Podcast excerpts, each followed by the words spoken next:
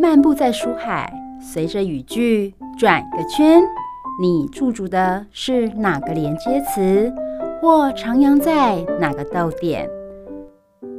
就让幸福小书签陪你寻味在人生智慧的每个段落。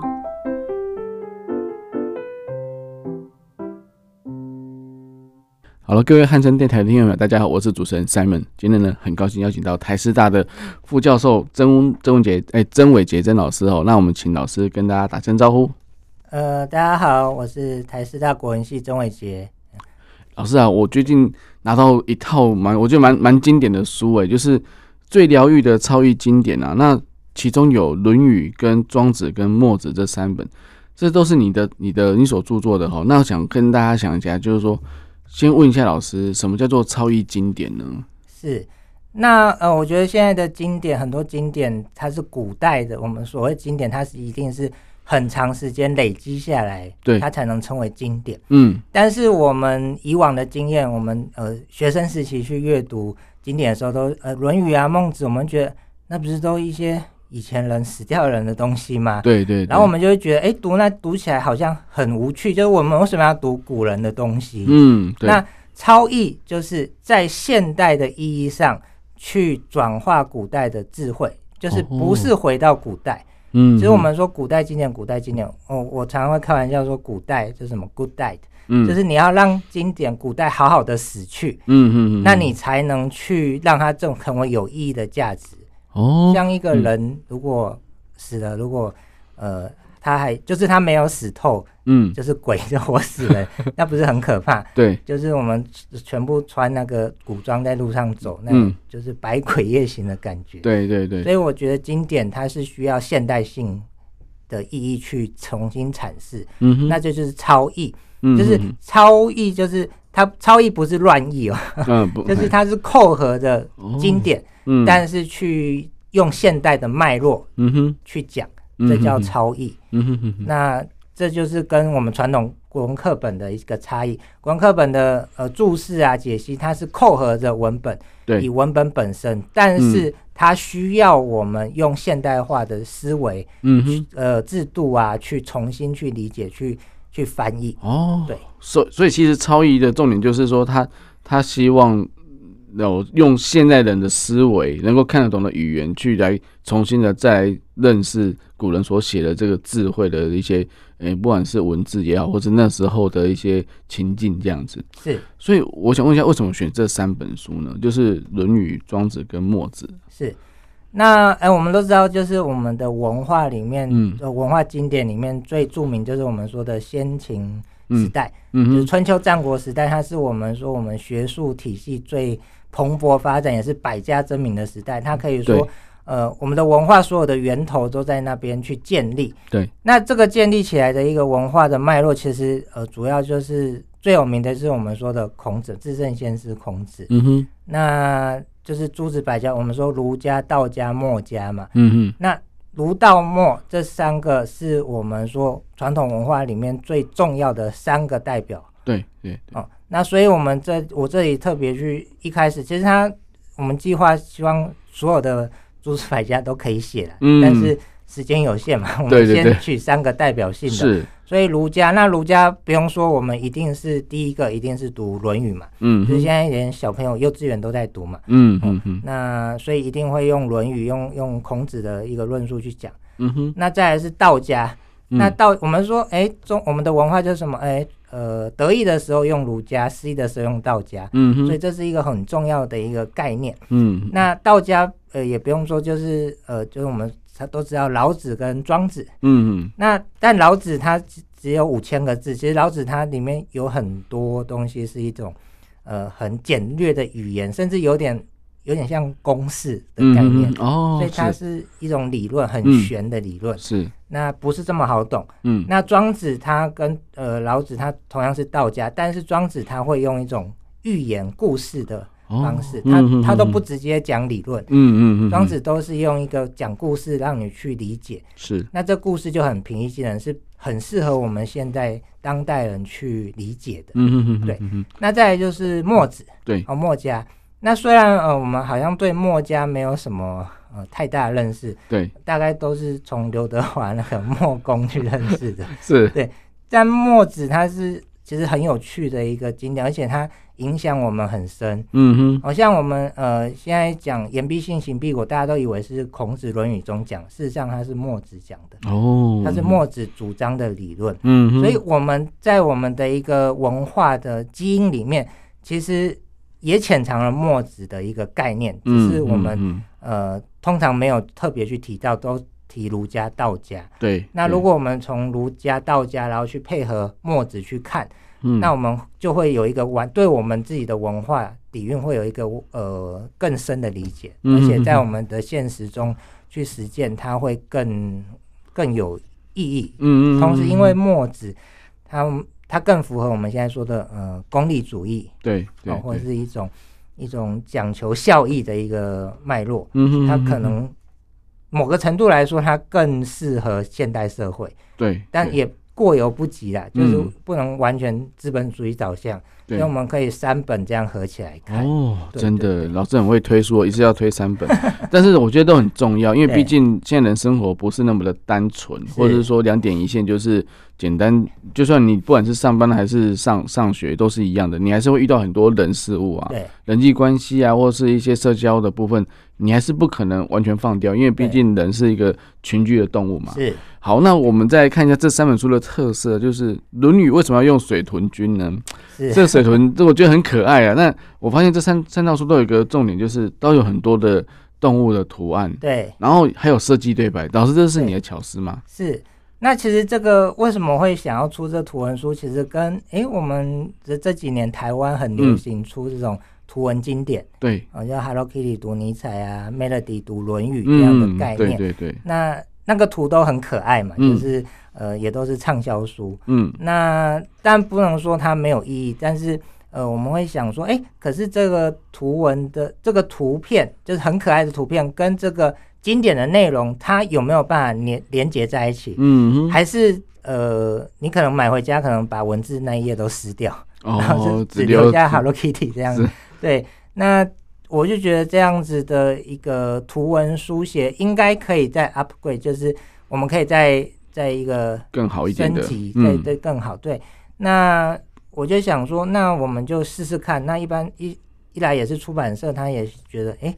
这个好像有赚头，没有？啊但一般一就方面也是要要呃。吸引大家对，的吸引目大光家啊，而且他嗯们愿意出这种古代经典的图书，其也实是不容易的，对，所以嗯我们一方面呃实践我们理想，也要帮出版社想他们的 财源嘛。嗯所以我就想说，那呃，我想要去重新去去超译这个经典，那它会嗯变成一个有趣的嗯经哼，典。嗯哼，那我自己称为它叫呃哲学的娱乐事业啦，哦，嗯哲学娱乐事业。然后我的文字风格，我想要写成一个呃文字版的脱口秀。哎、真的有 点有点像哦，真的里面内容，听众朋友如果有去看这个书的话，对里面真的超多金句的，而且是那种让你莞然一笑的那种金句，就是说像老师会会很多呃上面的标题是也是老师自己想的嘛，像说哎、水豚君为什么要泡澡？哎、等一下老师可以解释一下是泡澡哦，但是老师的标题写说世界上没有泡一次澡不能解决的问题，如果有的话那就泡两次。 哎、其实我觉得说这蛮疗愈的。那那重点就是为什么跟泡澡跟《论语》有关呢？老师可以稍微提一下吗？是，那这就跟我们刚刚提到的，就是呃，我的每一本书虽然它都有搭配动物的图片，对，但是这每一本书的动物都跟那个经典的经典意象是紧密结合的。哦，嗯嗯那像水豚，水豚它最大的特色是什么？我们可以想想看，就是它通常都是在嘴里啊，水里，对对，所以我们说水豚泡澡，孔子也泡澡。哦， 嗯， 那你说孔子拿来什么时候泡澡？对，就是我们呃国高中的时候读《论语》，绝对没有人会注意到，哎，孔子在泡澡。对，哎，那其实也不是泡澡，就是在传统的呃呃文化里面，他们在古代在三月的时候会嗯到有河河边有一个仪式，哦，就是一年下来他要去涤净自己的身心灵，嗯，所以他们会到河边去，有点像洗净的一个感觉。哦嗯嗯嗯嗯，那他们洗完就会就会在河边啊，就是呃吹风啊，就是让让身体干等身体干的时候，就互相聊聊学问啊，嗯聊聊嗯知识。还有志向，对嗯所以这个就是一个很重要的意向，就是孔子带着学生到沂水边去泡澡、嗯去洗澡。嗯哼，那这个意向是什么？我们说，哎，我们在河边上课，你们可以想象在河边上课是什么感觉吗？就是很 slow 啊，很 slow 很轻松啊，对对很很轻接松很接近大自然那种感觉，对，那更进一步说，如果你我们有没有可以可不可以想象，我们边洗澡边上课？哦。让我想到日本泡汤的时候都，哎，对啊，这样让我想到日本在泡汤的时候都一段时间，他们在聊什么？诶对对对。对对对，所以边洗澡边上课，当然，呃，这个现代的教室可能比较难施 行，但是这是一种很好的意向，就是嗯我们想想看，日本人他很有很严格的一个阶级，哦，阶级制度对，很那这也是我们传统文化的一个遗留。对可以说整个华人文化都有一个很强的身份阶级的一个位阶感，哦嗯，就是包括我们称谓啊，都有很明确的一个定位。对，那衣着就是我们身份地位很重要的一个象征，没错，包括军阶啊那种，嗯即便呃现在一般一般民间它没有军阶的概念，但是衣着就代表一个人的身份，嗯，它其实嗯就会呈现出一个不同的阶级。对对，那我们想想看，什么时候会没有衣服？就是洗澡的时候。嗯，所以在孔子在河边跟同跟学生洗澡，一起论学，这象征什么？这是一个剥除一个传统，我们说教师的权威跟学生之间，好像就是老师是一个权威性，然后学生嗯永远只能听老师的。。对对，但实际上，学问不是这样的，嗯，生命也不是这样的。是，像孔子，他就会觉得，哎，其实学生也是我的老师，嗯可，能他比较会骑马，他比较会种花，哦，对那对对，嗯我我比较会教书这样子。 那那这只是我我们每个人都有自己的特点，嗯哼，所以当我们在河边上课的时候，我们剥除衣服衣物，那是一个没有身份位阶的一个知识的天地，嗯，嗯就是我们嗯都是以对等的生命，就是两。不同的生命境界，不同的生命体验，互相去交流、去对话，嗯哼，所以他可以去讲出每个人的志向。嗯嗯，哦，嗯他会告诉你，哎，并不一定要做到什么呃现在的社会期待，就是一定要做律师、做医医生才可以。当然你的志向就是医生、律律师，当然没有问题。对但如果你的志向不是，你可能是画家、作嗯家什么的，对你不需要因为社会的一个对世俗的框架，嗯框架嗯去追求这样的一个东西。没错，所以它可以在很开放、很 open 的一个脉络底下，嗯，去合个言而志，就是说说自己的志向。对，那对这是一个最开放的一个教室。嗯我哼，们现在都讲教翻转教室，翻转教室。，对对，那对其实孔子在两千年前他就翻转了、嗯哦，嗯他嗯不止翻转，他连天花板 都没没了，有，他直接带到河边去进哇行，所以他真的有教无类，跟就是因材施教是真的有在落实的。对对那我们通常有时候就听听人，然后就觉得说好像变成一个口号。其实我们台湾因为呃最近不管教改，当然会有希望能够有些改变，也希望能够让让孩子能够适性扬才哦。那但是毕竟很多刚刚老师有提到社会的期待，或是父母亲的期待，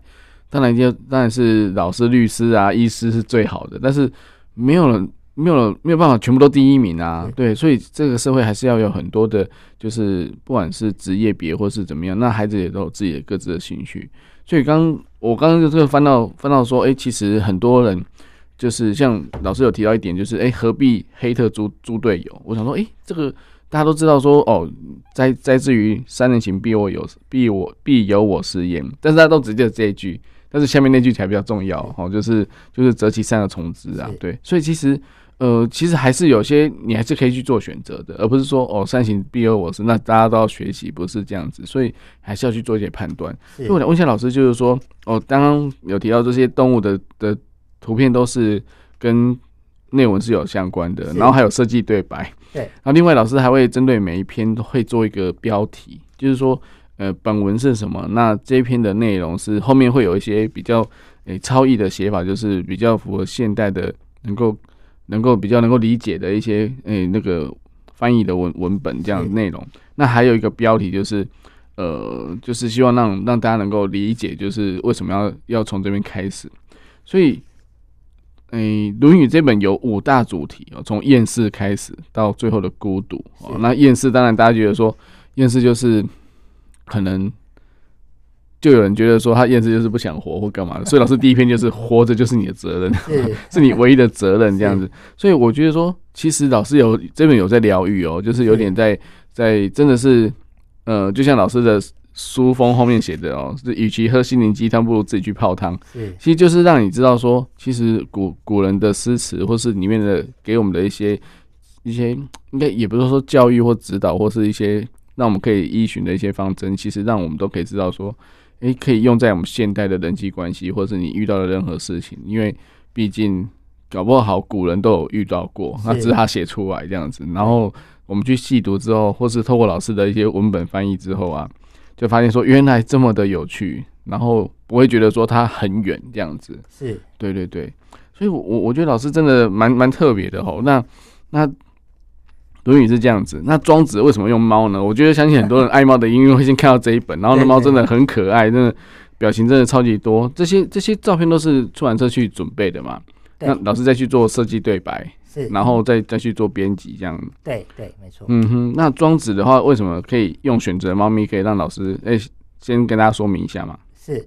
那这个庄子的部分，我们说道家，道家是相对于儒家，儒家是，诶、其实我们可以定义一下这三本，定位三本，嗯就，是我们这三本，呃，《论语》、庄子跟墨子。，嗯那其实我们说，诶，如果你没有自信的话，嗯就哼不知道找不到生命的意义，就读读水豚读《论语》。嗯哼，那如果你平常太过积极，就是就是那种拼命三郎都不休息着，嗯你就读、呃喵星人读庄子。哦，那如果是你平常是很软烂的，嗯那哼 你就去读墨子墨的子方舟。嗯，所以它是是三种不同情境的一种脉络。，嗯哼嗯哼，那其实那庄子这一篇，我们这一本书是一个道家的部分，我们讲讲说它相对于儒家的一种积极进取的一个概念的一个反思。嗯哼，那我们就想，我们生活中最常去遇到的那个就是动来动去的动物是什么？就是猫嘛。哦，就是我们现在有猫奴。嗯，那呃，庄子其实也看到了，哦嗯哼就是古代人其实也也蛮喜欢猫的，古哦代人还会帮猫各种猫，就是猫的毛色有分类哦，而是，且每一个毛色都有它的特定的名字，嗯这哼，很有趣。哦嗯哼，但但这个庄子他没有兴趣去做猫的分类学啊， 他只是看到猫，哎、猫有一个特点，我们可以看到猫啊，你我们拿逗猫棒，它就好兴奋哦，对就对是对，拼命跳啊、抓啊、咬啊。嗯然后如果你放在它在家里，它就是这样到处跑啊，嗯就是哼，柜子跳，就是我们养猫的都知道，你一定要做那个攀爬架，对对对对，要让它它有上去对对吧对对对，它非常喜欢跳来跳去。嗯嗯，那庄子说。你看你们我们这些人呢、啊，在儒家的这种框架底下，嗯要求我们要作为一个有用的人，嗯，那我们要去追求财富、追求追求学问、追求地位。然后我们就像这个猫一样过动，就是没有一刻闲，就是这样跑来跑去、冲来冲去。他说：“你有想过你自己吗？”哦，就是嗯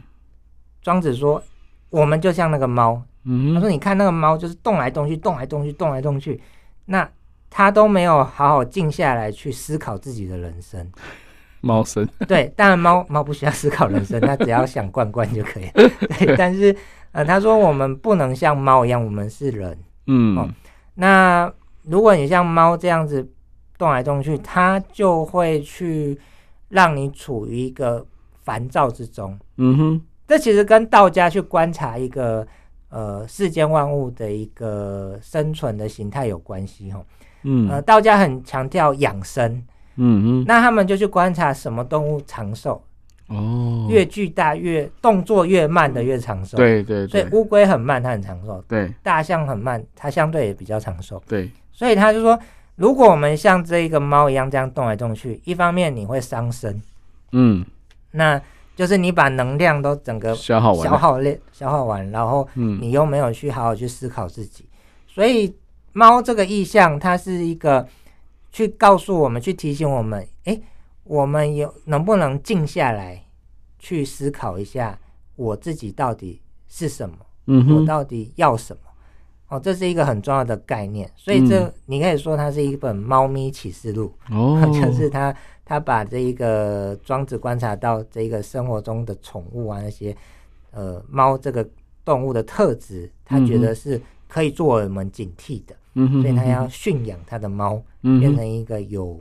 有用的猫有，有，哎、哎应该说，哎、对庄子来说，有用是一个不好的话， 对对对，因为老师，我觉得在 一开始的内容就觉得哇，有用跟无用，哎、没用，然后呢，哎、不是交你费，是在有用跟没用之间，对这有点哲学耶。对对，然后这个逻辑真的，你看起来看似平顺的字句哦，但是你没有仔细看，我还真的还看不太懂，就是你要去思考那个脉络这样子。是对，因为因为毕竟道道家嘛，他就是有要有一些想法或是一些嗯他的一些嗯准则或者什么样的。所以，所以其实老师用猫来做做形容是非常贴切，因为猫本来就是一开始就很不定性嘛，对对，但是你要怎么样让它让它能够定位好，然后是才可以借由这个反思到自己，然后要怎么样去让自己更有价值这样子。所以我觉得真的蛮蛮有启发性的，真的。嗯 所以所以老那个在里面呢、老师也是有就是一些标题，然后内文，然后再再来翻译这样子，都是这样子的一个模式吗？哎、对，就是他、嗯呃，这三本书其实它都有一个共同点，就是我们会摘录一小段原文，嗯哼，啊但不会太长了。对就是现在，尤其它是呃文言文，嗯所哼，以它读我们太长，大家可能也读不下去。对，但是我们还会有一段翻译，嗯但是哼，这翻译不是单纯就是以前国文课本或是参考书上的翻译，注释还不而是嗯是一，个我们刚刚说的超译。嗯哼，哦，它是用一个现代的语境直接去翻译过来的。嗯哼，比如说古代的的马车啊，我们就会说成翻译里面就会写成特斯拉什么。 哦，对是是它是是，用现代的脉络去讲。嗯嗯，那嗯这样的概念去，我们可以更好的去理解这样的一个古代经典。那嗯我们如果对呃原文有兴趣的，我们可以去透过这超译去对照。那如果你呃重点你不太想要看到古文，那你直接读这个超译，它也也是是可以直接去已经完全去把把这个古文的意涵整个表达出来了。嗯嗯，那嗯再接下来有一个后面一个部分，就是针对这一段文字，我们做一个一个讨论。嗯这是一个，就是我们说重点主秀的部分，就是延 talk 伸 show 的部分。延伸的部分嘛，对对对对对对对，嗯哼对，哼，所以基本上每一篇 每一篇都是这三个部分，嗯哼哦哼，这哼，三个部分它是可以呃互相搭配去阅读的。对老师，我觉得还有一些比较属于现代的对应的的的，例如说职诶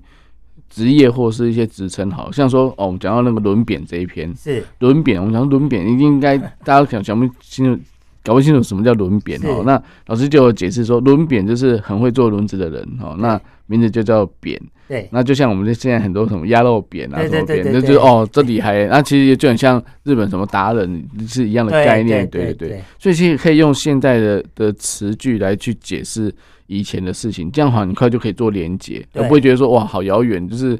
那个现在那个时候的职业做轮子的人，因为那个轮子嘛，那个马车那个木头，是要要有一个专业的人来做这样。对那那这个工作可能现在也也不太好找这个职业嗯了，但是其实就是可以去做对应，那大家会比较能够呃，就是比较能够呃接受，或者说比较能够理解哦它的内容这样子。，对对所以所以我觉得其实真的蛮蛮蛮贴合现在的人的一些。一些那个思维或是思想或是所见的东西，比较能够跟自己的生活做连接，而不会觉得说哦，那这个经典真的太经典了， 束之高阁。那听说老师这个还有被放在什么书柜里面，可以讲一下吗？这个有趣的事情。哦，就是因为这本是图文，这三本都是图文书嘛。对对 对，那它里面有很多呃动物图片，对，那搭配着经典的文字，嗯，那我都我都开玩笑说这本书是两用的是，哦，就是你对呃哲思对人生有兴趣，你买回去看文字 嗯，哦，然后你不喜呃，然后同时你家有小朋友，他可以当小朋友的动物图 鉴，然后对，对，所以就是两用，就是很多呃呃老师啊爸爸妈妈拿回去啊说，哎、哎、我我儿子好喜欢你的书哦，嗯然后我说他他几年级，嗯啊，他说他他幼稚园， 他说他动物他好喜欢他。喜欢看那水豚跟那对个对猫这样子。所以这个是很好的亲子共读 哈、嗯就是妈妈读读文 字，小朋友看图。哦，真的，嗯那还有一些国小国中的，呃，就是有一些朋友他拿回去，然后他小朋友看到很喜欢，嗯，然后就把这这整套带到学校去跟要跟同学分享，哼，说你这个好可爱啊，然后但是看看，然后学校看那，因为学校呃他们有正规课程嘛，嗯就是要嗯嗯看读课本，所以这个就被老师没收了，嗯哇，就老师以为这是漫画 书，就是看这些那个跟课本无关的书这样啊对啊，子，然后就被他们学校有一个那个呃就是那个。上锁的那个什么，那叫做就是嗯被没收没收的一的个哦没收柜，哦，那是，没收的东西，在学习中被没收的东西要放到在我没收柜放到期末嗯，才能领回去。哇，这所么以严格，这套书就被放在那个没收柜里面，哇，就是这是展览哦的一对个学期。展示 就是免费的一个广告这样。 其实那是老师的小心机，没有啦，开玩笑的。啊，其实弄其实内容非常好，绝对是超越国小的等的程度哦。是， 那那我但我觉得说，其实书让人家觉得很平易近人，然后呢也不会觉得读起来会有有什么样的沉重感。所谓沉重感就是，嗯、通常遇到文言文，大家就会退避三舍，是有没有或者是怎么样。那你可以像刚刚老师讲，你可以完全忽略原文，你可以直接看就是接下来后面的那个超译的的内容，甚至还有后面的一些延伸的一些脱口秀，是嗯，真的很有趣，里面真的随便翻都是金句这样 子，所以，所以我我觉得真的可以让适合让大家就是听众朋友可以去了解一下老师这三本书的一些一些呃里面的一些小小的巧思这样。那好，那我们再讲到第三本哦，就是哎、墨子的方舟。哎、讲到方舟，所以老师里面有很多动物嘛，是跟是方舟有关嘛？对，嗯，为什么要都都用那么多动物在里面呢？是。那相对于呃《论语》，我们用水豚嘛，嗯，那庄子是搭配猫咪，对。但墨子，墨子我们好像没有一个特定动物。这本书的书名跟前面两本不太一样嗯哦，它没有一个动物读什么，嗯，而是嗯墨，子的方舟。嗯，那方舟我们会想到什么？就是挪亚方舟。对，那方舟的概念是什么？就是所有的动物它都可以上到这一这个方舟上，嗯，那可以在在新的世代去重生，去延续它的生命。嗯哼，嗯哼那这是一种大爱，这是一种具有宗教精神、这种爱的精神，嗯就是它没有分别的。那嗯这其实就是扣合了墨子什么？我们都知道墨子讲兼爱非攻，对，兼爱它是一种没有阶级、没有差别性的一种爱。嗯哼，那这种爱，哦，如果你你看，如果我们如不管放什么动物在封封面，诶当然封面只能放一种了，对。嗯但是你不管用什么动物当这本书的主题，好像都跟墨子的兼爱有冲突。嗯哼，哦，所以、哦、我这本书特别用墨子的方舟的概念，就表达是墨子他是没有分别心，他没有一个专门，你不可以读后，我、说诶，猫咪比较可爱，所以我要用猫咪。嗯，哦那那我还里面还要有手工啊，有什么都有、嗯嗯都嗯，要有嘛，就是这才是兼爱嘛。所以对，这个是一个很重要的意象。嗯哼，那当然，同时方舟它有第二层第二层隐喻哦，就是这个有点像呃我们说佛教里面有大乘佛教跟小乘佛教，对，大乘小乘那个乘是什么？乘就是船的意思，或是、哦嗯，呃就是或是车。对，好那所以小乘就是其实也就是一种隐喻，就是小车子；大乘就是大车子。嗯哼，那它是什么意思？就是大圣就是大车子可以载很多很多人，所有人到彼岸，嗯，它是一种想要去度化众生的一个一个宗派。嗯哼那小圣就是小车子，可能我们就是呃 mini，这只有自己可以做的，所以我重点是先度化我自己嗯啊、哼，所以就嗯是哦哼一个人的小车子。对，那方舟也一样，它就像一艘船，它是一个渡大家到彼岸，就是在战国末年水深火热的时候，那我们这些平民百姓啊，这些这些在战乱中呃困苦的人，我们要怎么样？墨子想要救大家，嗯哼，让大家有一个呃平等的生活，就是呃不会说诶，因为你的阶级比较高，所以你可以吃得饱，你可以用用，就是他们以前墨子很讨厌儒家的一个点，就是呃传统我们丧葬礼仪那个丧礼很慎重，什么棺材好几层啊，然后对对衣对服，绫嗯楼绸缎，嗯他说那个呃这些这些贵族啊，你们丧葬礼仪、可嗯，能我们一个村可以吃两三年，对。花费的部分，对，所以以这个就是他说，呃，我们不能只做一艘小船，就是要就要大家一起到一个一个资源分配平均的地方。嗯哼哼哼，对哼，那这就是就是一个呃度化众生的概念，哦，这就是兼爱的一个嗯一哼个基本的精神。嗯所哼以我们会用墨子的方舟这个概念。哦，原来是这样。而且刚刚老师一开始有提到墨子啊，是比较符合我们现代人的一些呃，就是、呃不管是处事的方式也好，或者说比较比较接接接地气。但是但是大家到底是不是呃，到底是不是好事呢？也留给大家自己去判断。是所以其实我我发现说，其实老师在每一本书里面的的目录啊的分点。哦，就像说刚刚我们开始讲的那《论语》，这就有五大点，从厌世讲到孤独嘛。那当然内容听友可以继续看。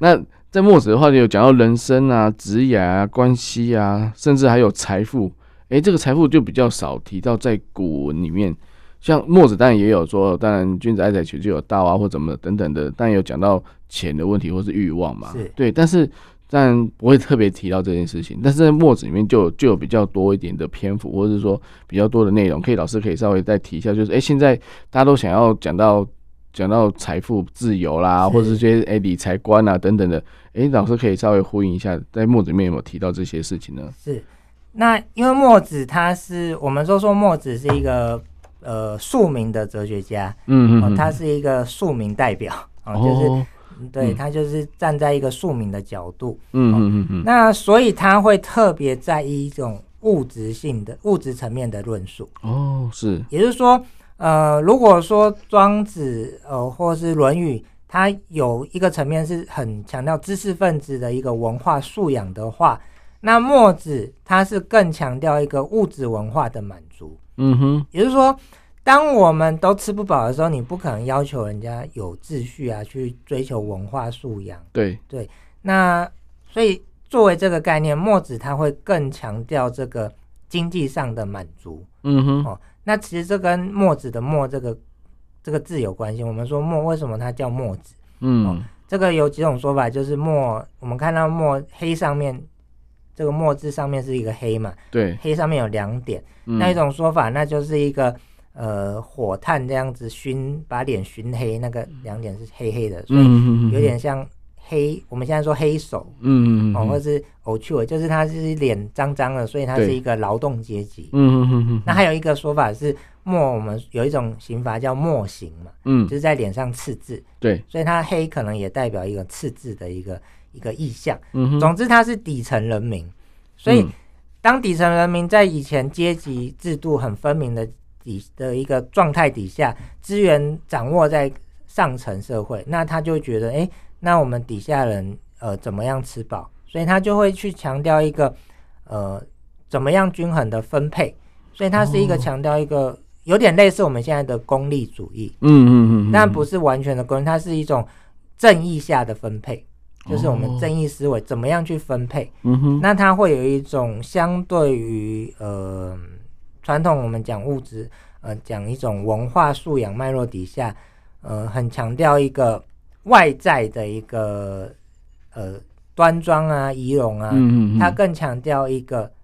实在性嗯哼，哦，就是呃我们里面其实有说到，就是诶，就是你跟为什么他他要强调我们要跟一个呃贫穷的朋友在一起，对，反而可以一起发大财。嗯哼，他说，对因为你如果看，我们都说现在看到同学，哦，他有最新的 iPhone，、那我嗯会觉得我没有。那我的目标就是，诶，那即便你你不是直接跟家里要钱去买，那或是呃，你也会想要，你可能我的